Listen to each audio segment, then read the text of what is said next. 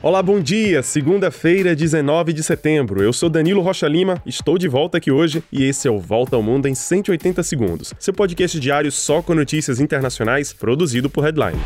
Começamos o dia com notícias do funeral do século. Mais de um milhão de pessoas nas ruas de Londres e 4 bilhões de outras seguindo pela televisão o último adeus à rainha Elizabeth II. Neste dia de todos os superlativos, o funeral acontece agora pela manhã na Abadia de Westminster, no centro da capital britânica, que terá duas mil pessoas convidadas no interior, dentre elas membros da família real e 500 líderes de todo o mundo. A cerimônia de uma hora deve ser concluída por dois minutos de silêncio observados em todo o Reino Unido. O caixão deve ser levado em procissão pela última vez pelas ruas da cidade antes de ser enterrado à tarde numa capela do Castelo de Windsor, a 40 quilômetros de Londres.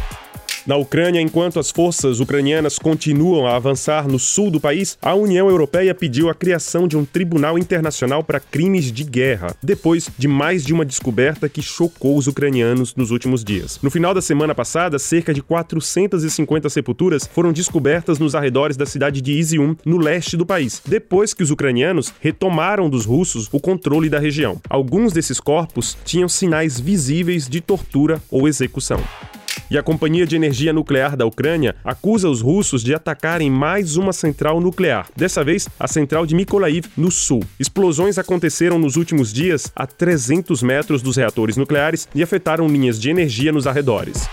Nos Estados Unidos, em entrevista à televisão, o presidente Joe Biden deu uma declaração surpreendente na noite passada. Ele disse que o país defenderia Taiwan em caso de invasão da China. Horas depois da declaração, a Casa Branca tentou botar panos quentes na história e disse que a posição de Washington sobre Taiwan de apoiar sem intervir não tinha mudado. Nessa mesma entrevista, apesar dos atuais baixos índices de aprovação do seu governo, Joe Biden também declarou que ainda não se decidiu se será candidato à reeleição em 2020. 2024.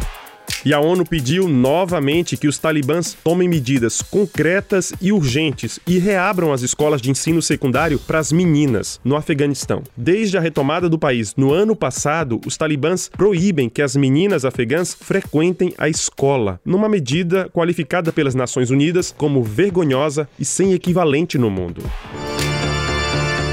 Olha, e depois de 35 anos, o mais antigo musical da Broadway, O Fantasma da Ópera, vai fechar suas cortinas pela última vez. A última apresentação está prevista para fevereiro do ano que vem em Nova York. O musical é mais uma vítima da queda de audiência nos teatros causada pela pandemia de Covid.